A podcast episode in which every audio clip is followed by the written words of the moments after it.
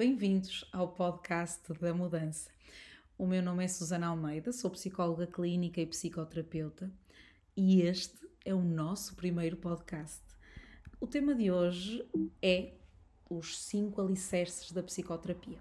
Como o próprio nome indica, vamos falar de cinco aspectos basilares da psicoterapia e que de alguma forma servem para a definir.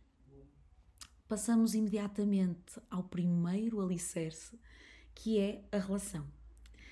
A psicoterapia é essencialmente uma relação entre duas pessoas. Estamos aqui a falar naturalmente da psicoterapia individual.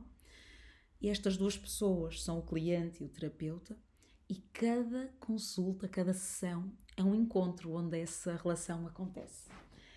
Uh, essa relação é, contudo, diferente de outras relações, uh, é diferente das relações de amizade, das relações amorosas, familiares, e especialmente por ter objetivos uh, terapêuticos e métodos psicológicos específicos.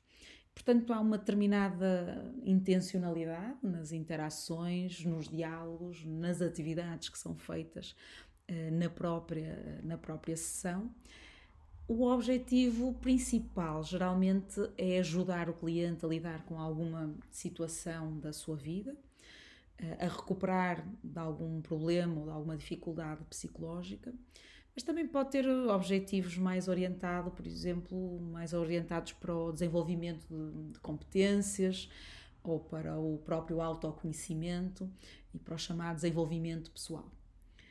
Portanto, na verdade, cada processo psicoterapêutico terá objetivos específicos, uh, consoante as necessidades e as próprias motivações uh, da pessoa.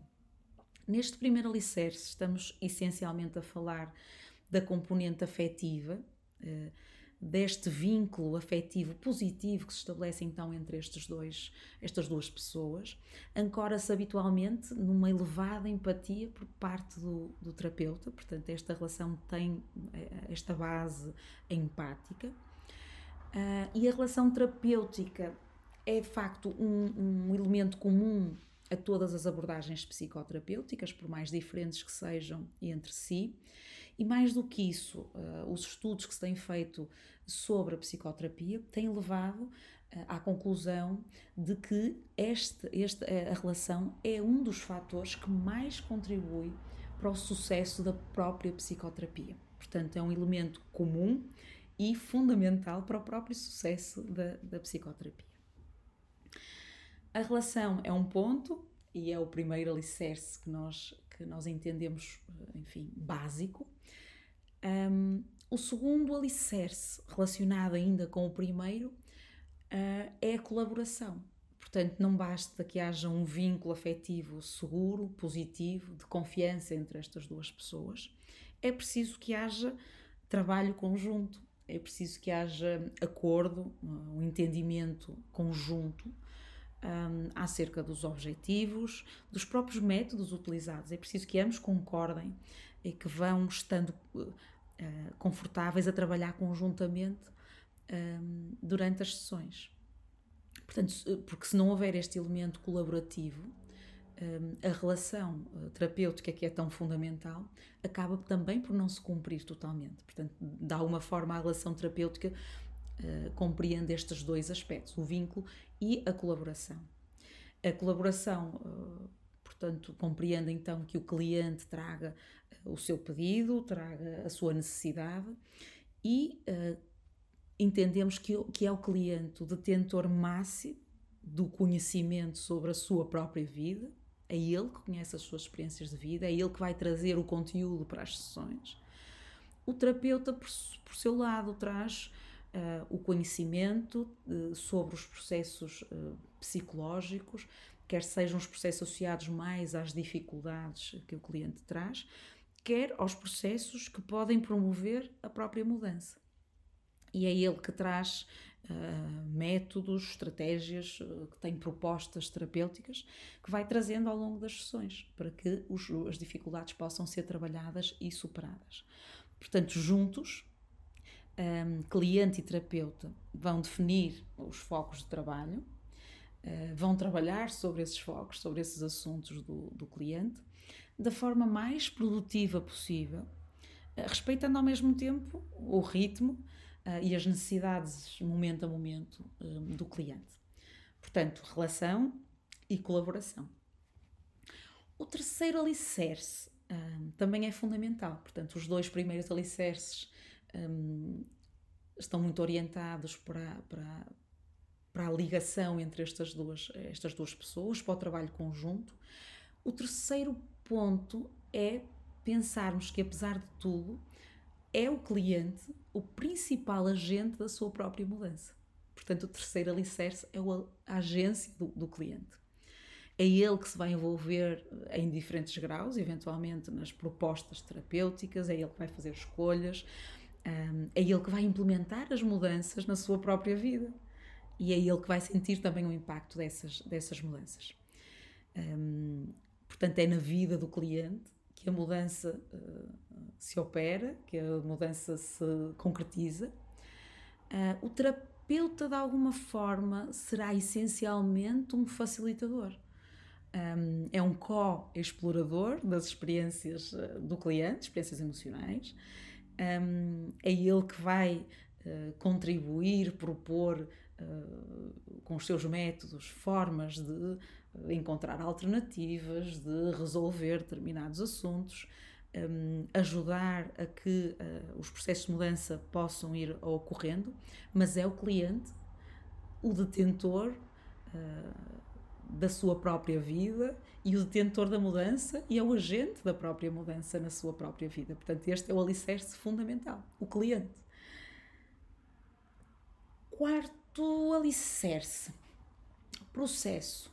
Uh, penso que até ao longo deste podcast já fui utilizando esta expressão, processo terapêutico, processo psicoterapêutico, porque a psicoterapia não é de facto um momento único, geralmente, não é uma fórmula mágica uh, que o terapeuta traz ao cliente para que ele possa magicamente resolver as suas questões, as suas, as suas dificuldades.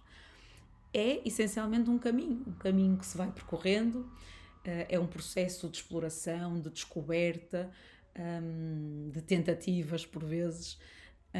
É um processo então que se vai, que se vai desenrolando, que vai evoluindo também ao longo das próprias sessões e mesmo dentro da, própria, da mesma sessão. Portanto, há um caminho que se vai percorrendo, por exemplo, de aprofundamento, eh, de descoberta, de revelação, eventualmente, e portanto a mudança é um processo, a psicoterapia também é um processo. Portanto, este é um elemento e um alicerce fundamental uh, da própria uh, psicoterapia. Último alicerce que, que, hoje queríamos trazer ou refletir é a utilização de métodos verbais. Portanto, a psicoterapia um, eh, tradicionalmente um, é até chamada pelos, pelos anglo-saxónicos talk therapy, precisamente porque uh, utiliza essencialmente métodos verbais. É através do próprio diálogo, da interação verbal, que a psicoterapia se vai desenrolando.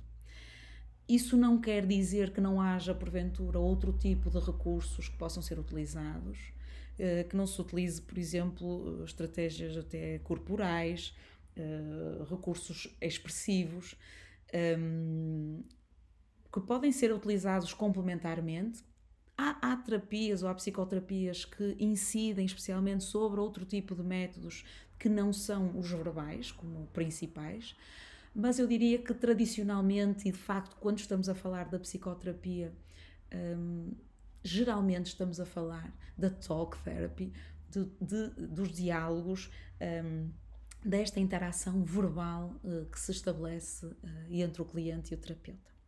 Portanto, estes são cinco alicerces da psicoterapia, cinco ba elementos básicos: relação, colaboração, agência do cliente, processo e métodos verbais.